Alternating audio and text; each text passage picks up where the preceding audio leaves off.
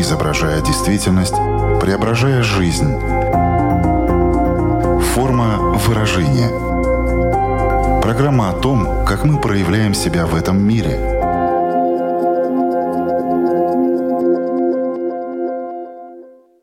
Здравствуйте, меня зовут Александра Плотникова. В эфире Латвийского радио 4 программа «Форма выражения».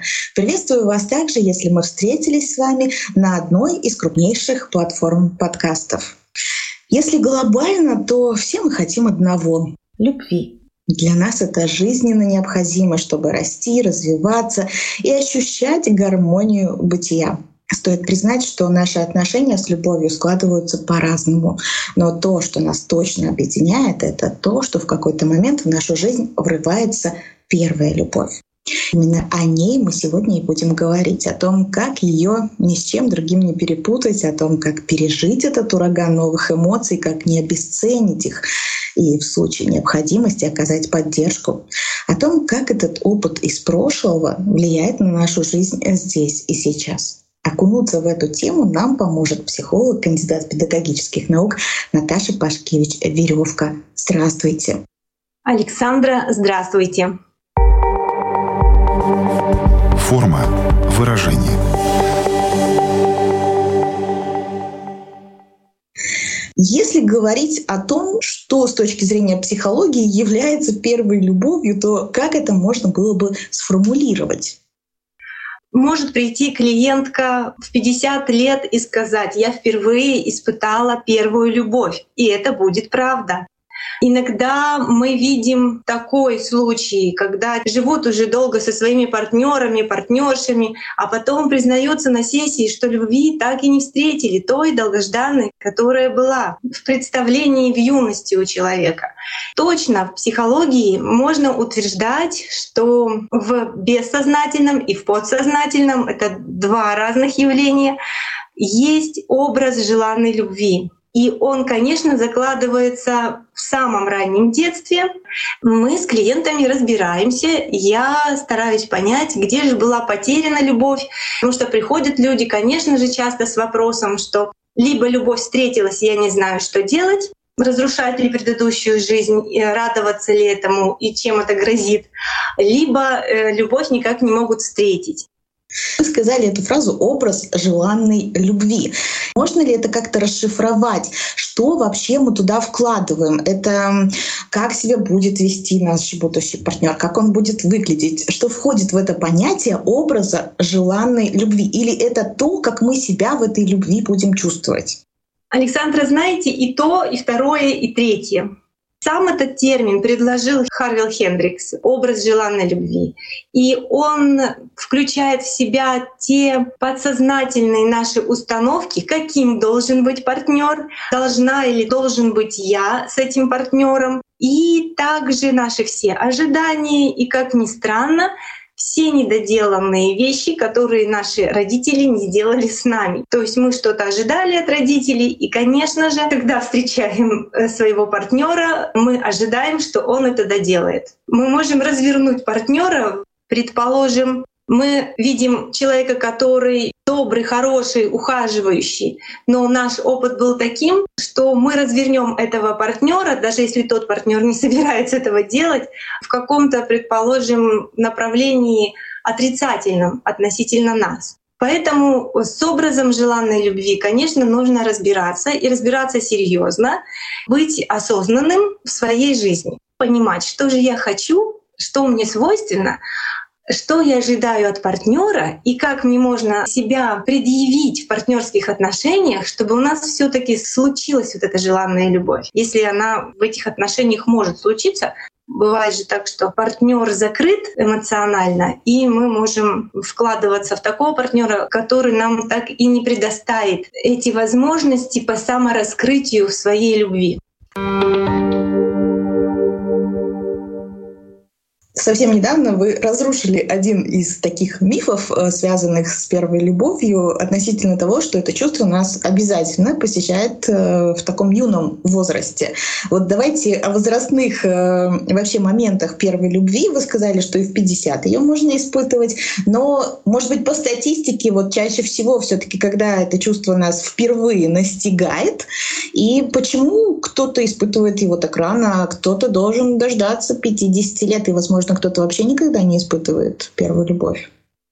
А, на самом деле, когда уже возрастной человек приходит и говорит, что я испытала или испытал любовь, и мне кажется, что это впервые, я понимаю, что у человека уже была любовь, но он либо не разрешил ее, либо очень жестко. Как правило, это все вместе и происходит окружение отреагировало на его влюбленность, либо сам объект влюбленности отреагировал негативно на чувства этого человека. И психика помнит, что хочет человек, помнит, как это может быть, но поскольку была какая-то травмирующая ситуация, человек дошел до этой первой любви уже в возрасте, разрешил ее себе.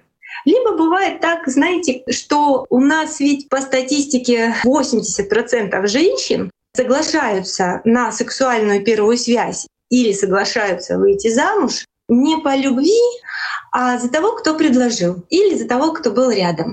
А что касается мужчин, то и у мужчин первый секс часто случается с теми, кто был рядом. Поэтому все таки правильно вы говорите, самая первая любовь, где человек чувствует себя феминным, маскулинным, где отрабатывает всевозможные способы предъявления себя и своей э, феминности и маскулинности, это где-то период пяти лет.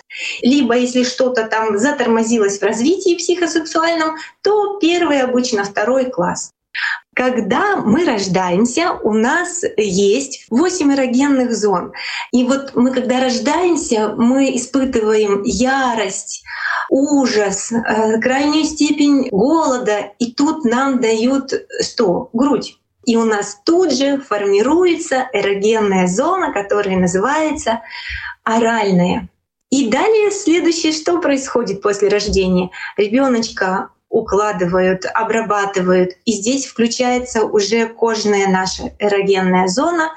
Весь этот первый период после рождения за ребенком, первое ухаживающее лицо, ну, обычно это мама, она очень нежно ухаживает за ребенком, она смотрит на него влюбленным взглядом, она ему поет песенки, укачивает. И вот если где-то были сделаны родителями ошибки, потом выстреливает в подростковом возрасте и задача первых партнеров доделать то, что не доделали родители, или же повторить что-то хорошее, что было в том опыте, во младенческом. Итак, малыш у нас растет, там много разных этапов развития.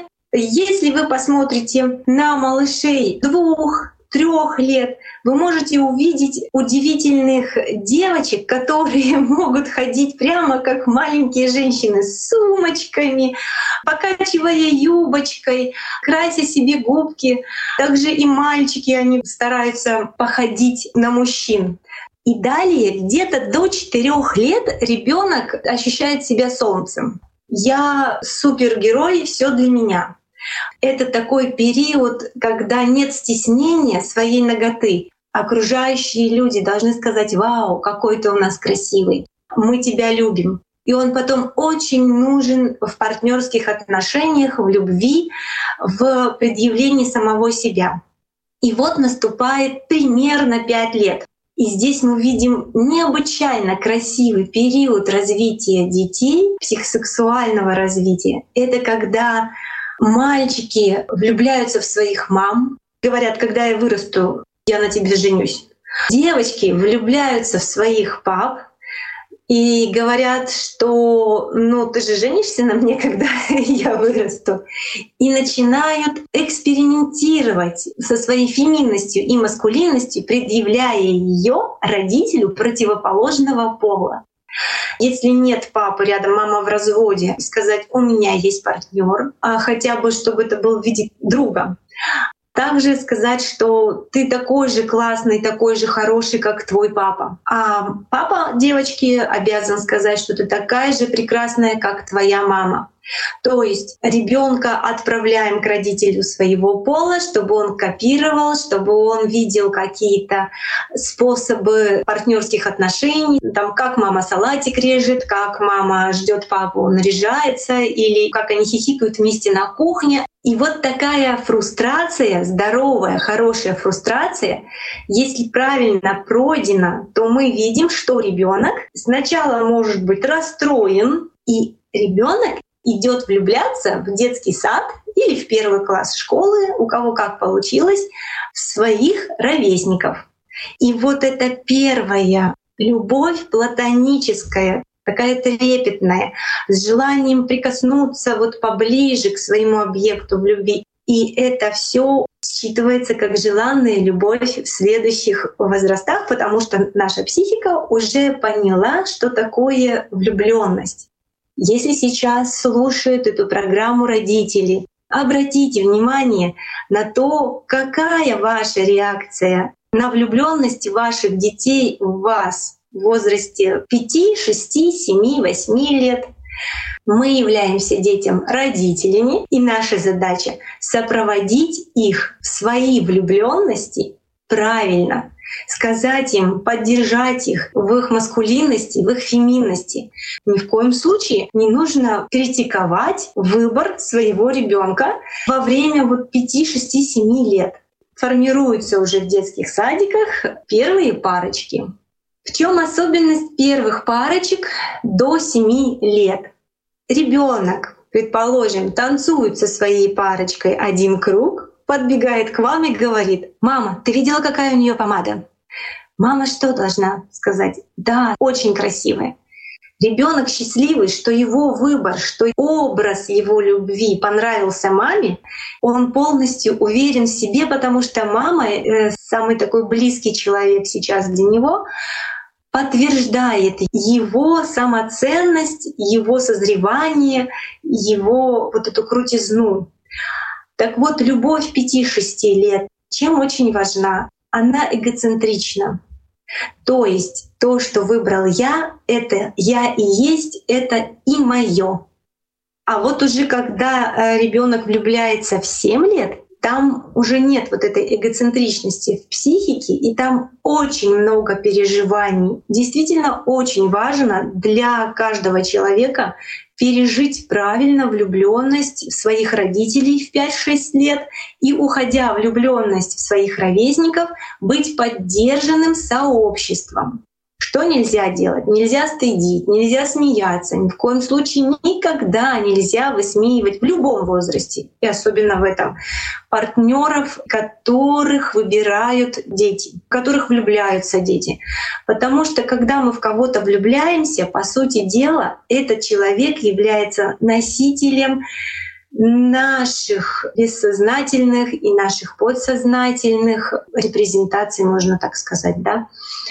Если когда-то говорят, ну в кого ты там влюбился, ну вот, ну, ну что-то такое, да, мы просто уничтожаем самого человека, потому что на этапе интуитивной любви, на этапе влюбленности такой, мы очень слиятельны с тем образом и с тем реальным человеком, который нам нравится. Нельзя критиковать тех людей, тех партнеров, в кого влюблены дети закладывается на всю жизнь определенные способы реагирования на самого себя, на свою любовь. Форма выражения. Можно ли сказать, что опыт первой любви становится в какой-то степени эталонным? Те чувства, которые мы испытываем с первой любовью, становятся таким, ну, может быть, планом нашего подхода к будущим отношениям. Так это проигрывается или все таки немножко по-другому работает? Да, однозначно становится эталонным. Как у нас работает психика? у нас происходят какие-то события. Это вот, грубо говоря, в пять лет я предъявляю свою феминность, я танцую перед папой так же, как тетеньки танцуют в телевизоре там или в интернете, да. И для меня очень важно, как для девочки, чтобы папа мной восхитился. А папа в это время говорит, ну что ты кривляешься, как те тетки, которые вон там. И что происходит у этой девочки? Формируется нейронная сеть. И чтобы потом как-то по-другому, я думала, что на мои танцы отреагируют не с таким осуждением. Мне нужно очень много танцевать, чтобы мной восхищались, и сформировалась другая нейронная сеть. А возможно, это разрушилось. Но не факт, что это разрушится и станет неактуальной. Возможно, она будет актуальна всю жизнь, пока человек не дойдет до психолога. Когда перерабатываются все ошибки родителей? В подростковом возрасте. Все перегорает, перерабатывается, и, возможно, человек выйдет из подросткового более здоровым если повезет, с партнерами, с окружением. Но, как правило, если были такие вот абьюзивные родители в детстве, и наша нейронная сеть, которая уже научена, по-другому психика не видит ничего, она будет опять выбирать таких же, кто оборвет, посмеется или каким-то образом вот нанесет очередную рану человеку. Нужно обязательно ходить к психологам, если повторяются события, нужно обязательно читать книги, очень хорошо смотреть фильмы, все мультики Хаяо Миядзаки, психика перестраивается. И, конечно же, заботиться о своем положительном опыте о желанном, хорошем опыте. Почему так часто происходит, э, что первая любовь, которую мы вспоминаем, ну, либо она невзаимная, либо она какая-то трагическая и так далее. То есть э, почему так часто, не всегда, бывает очень позитивный опыт, но все-таки чаще всего, мне так кажется, что первая любовь, она оставляет такой шрам э, в твоем сердце, это потому, что мы к тому моменту не готовы, не созрели, что-то происходит не столь осознанно. То есть почему история первой любви чаще связана с какими-то несенными душевными ранами, со шрамами, которые потом остаются, а не с какой-то такой светлой, красивой историей о том, как это было. Ну что я здесь могу сказать? Все произведения искусства про первую любовь они говорят про эту трагичность, если мы посмотрим, да. Тристан и Изольда, Ромео и Джульетта, да. В чем смысл этой первой любви? Во-первых, хочу сказать следующее, что не каждый подросток доходит до взаимной первой любви. Иногда события предыдущей жизни у подростка э, достаточно трагичные, что человек так и не рискнет идти вот в первую любовь. Какие у нас этапы любви или формы любви? Платоническая, эротическая, сексуальная. Платоническая — это когда мы не дотрагиваемся до партнера, мы им восхищаемся, и у нас возникает желание прикоснуться.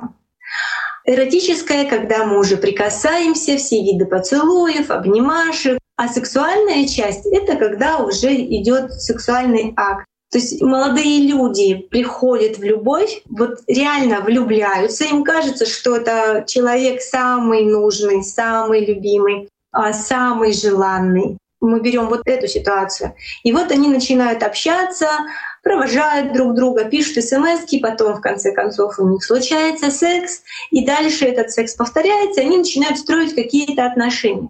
Так вот, у первой любви функция такая. Мы предъявляем себя партнеру, ожидая, что партнер выполнит родительские функции. И также к нам относится и наш партнер, в какие отношения мы с ним пошли.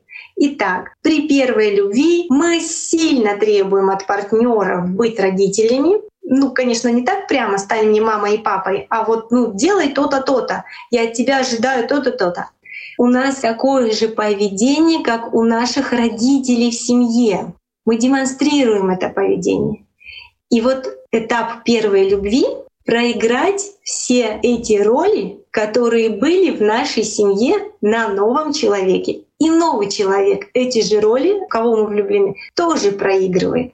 Получает, разумеется, отрицательный опыт, потому что никто не собирается быть тем, кем мы э, хотим и мы тоже не собираемся быть теми, что от нас требует тот человек, которого мы любим. И функция первой любви — сначала влюбиться, войти в слиятельные отношения, получить сексуальный опыт. Это хорошо, если это произошло.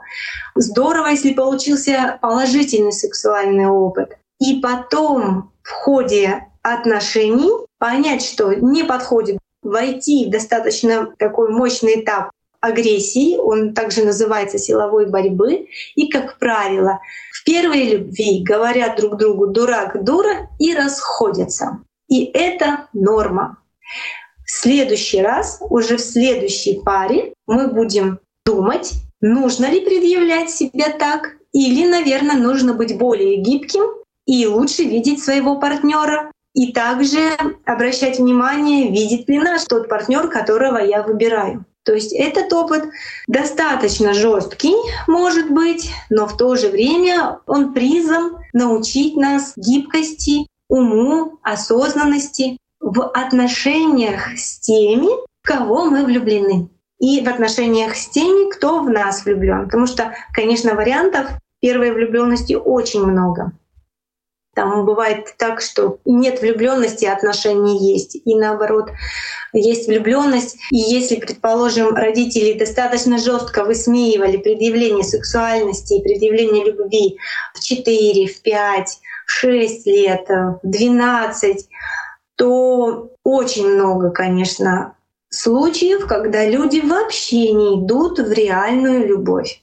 То есть могут влюбляться в недоступных партнеров, либо в доступных, но не идти к ним дальше, потому что не сформировано вот это, этот способ приближения к тому, кого мы любим, потому что было больно на предыдущих этапах. С этим можно работать, и достаточно хорошо все прорабатывается.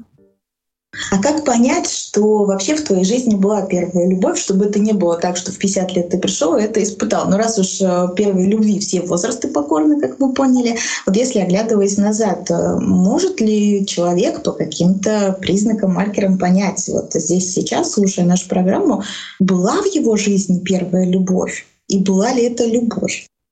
Однозначно, прямо вот всем, кто сейчас слушает и задается этим вопросом, можно сказать, и была, и можно вспомнить, и можно взять оттуда ресурс.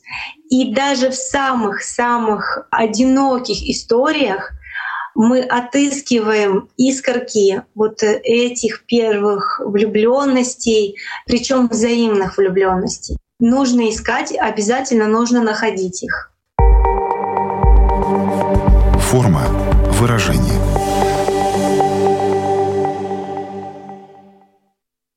Еще, готовясь к нашей программе, нашла такую интересную информацию о том, что люди испытывают всплеск памяти в возрасте от 15 до 26 лет, потому что в этот период очень многое происходит в их жизни впервые, э, и наша память тогда на пике. Можно ли вот этим объяснить, что мы на всю жизнь запоминаем первую любовь? Почему она такая сильная по впечатлениям, в нашей памяти настолько сильно остается. С чем это связано? Здесь могу, наверное, немножечко поспорить, потому что часто про первую любовь и не вспоминают, если дальше случились еще любови хорошие, то есть вот развернулись отношения. Если же дальше человек после первой любви не смог пойти в удовлетворяющие его отношения, либо он пошел в отношения и по каким-то причинам тот партнер, с которым он живет, нелюбимый, то первая любовь вспоминается.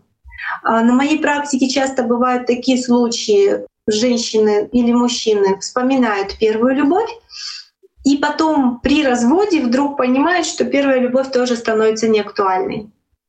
Ну, то есть вот вспоминали да, кого-то, живя с другим партнером. Тут нужно очень хорошо разбираться в каждом случае отдельно, почему же человек возвращается в памяти все время в первую любовь.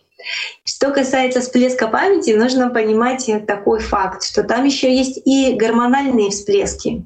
И, конечно же, человек чувствует рассвет себя, и именно в этот период есть много мечтаний и желаний про будущее.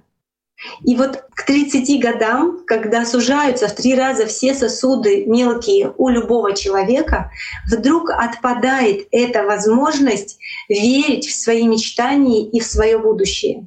И, конечно же, если есть опыт хороший опыт первой любви, то человек к нему будет возвращаться в памяти.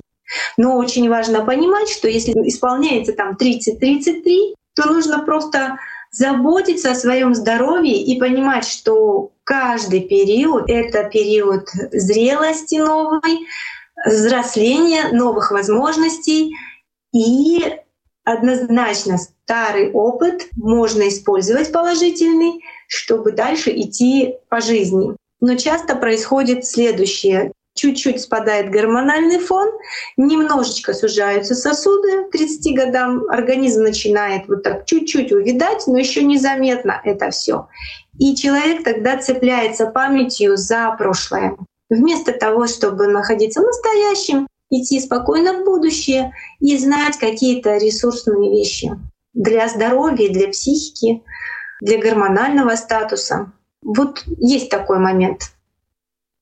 Мы уже постепенно закругляемся, да, потому что время нашей программы истекает. Но вот хочу еще в заключение спросить, вот, можно ли так резюмировать, что первая любовь — это для кого-то воспоминание, а для кого-то урок на всю жизнь? Или для каждого из нас это и воспоминание, и урок какой-то на всю жизнь?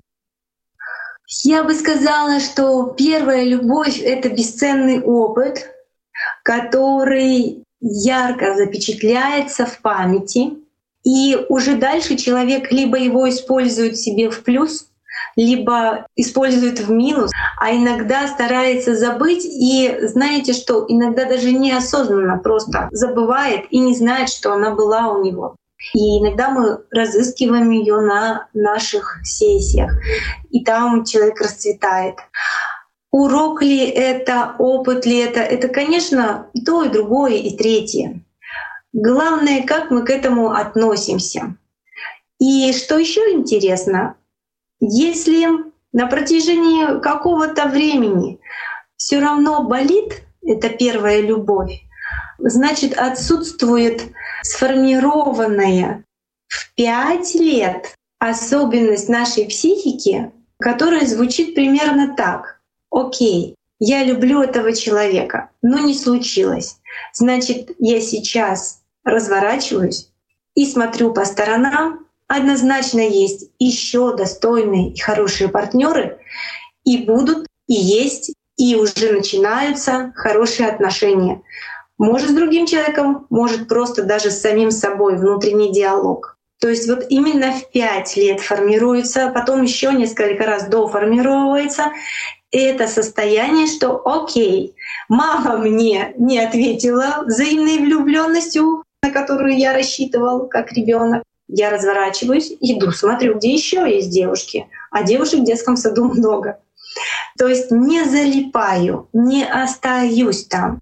Если же человек, будучи в другом возрасте, в 30-40 лет, все время тоскует, вспоминает или все время перекручивает в памяти эту любовь, значит, у нас сформирована какая-то доминанта, которая, к сожалению, натягивает на себя много сил и ресурсов, и с ней надо работать.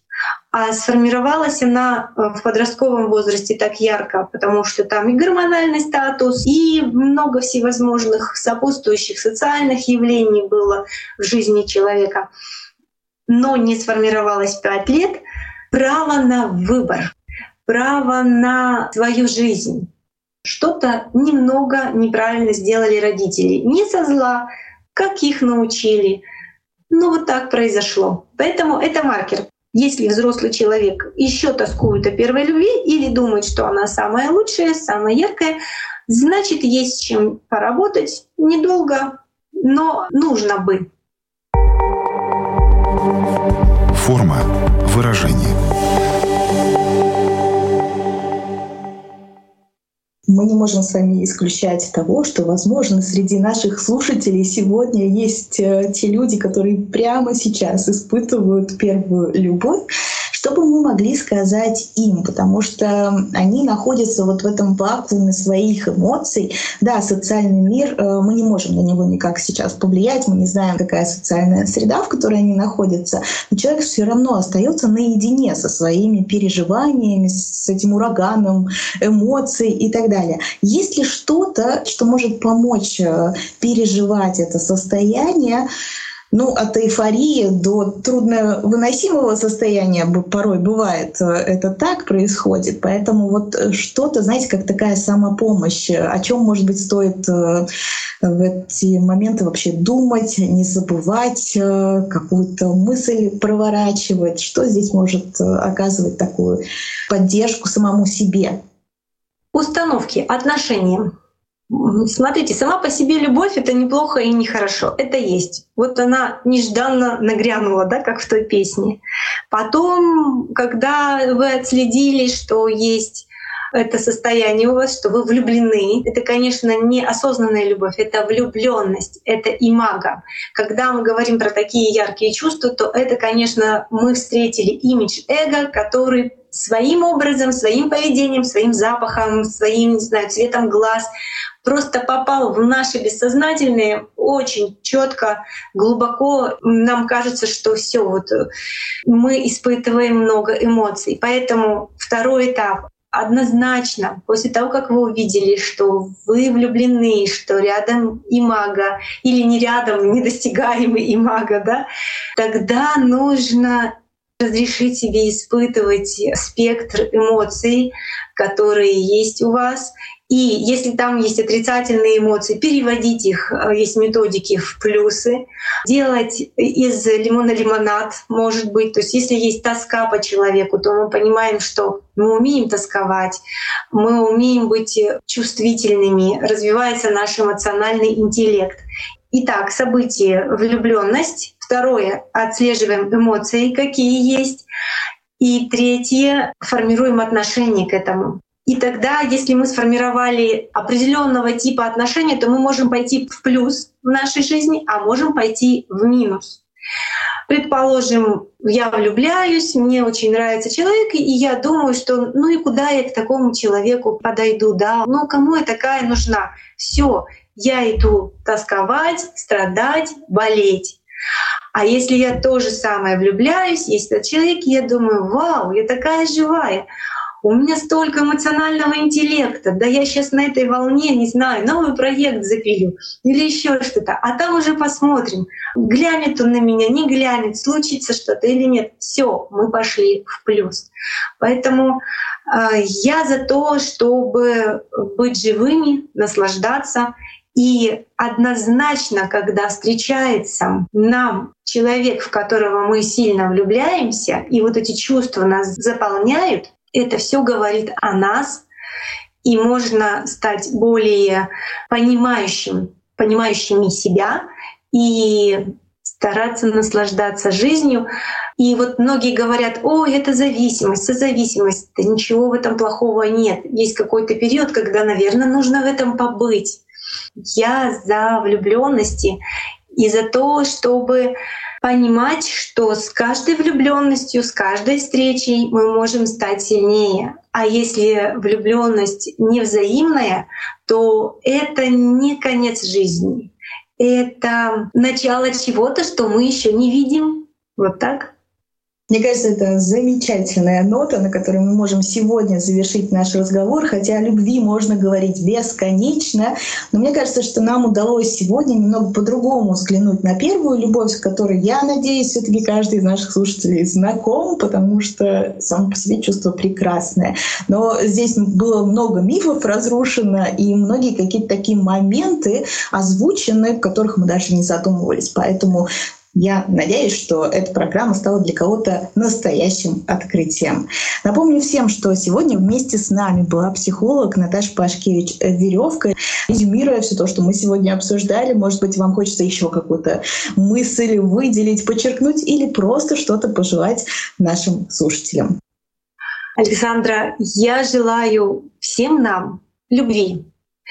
Любви разной, но чтобы она была согревающей, и можно было на нее опираться использовать ее в будущем и в настоящем. И ни в коем случае не расстраиваться, если что-то не совпадает так, как нам хочется.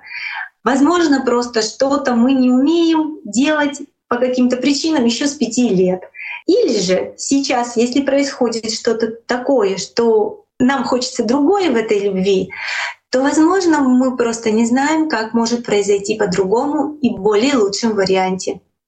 Поэтому я за то, чтобы приветствовать любовь в своей жизни, наслаждаться ей, любить, быть открытыми и ничего не бояться, быть смелыми, убирать свои страхи.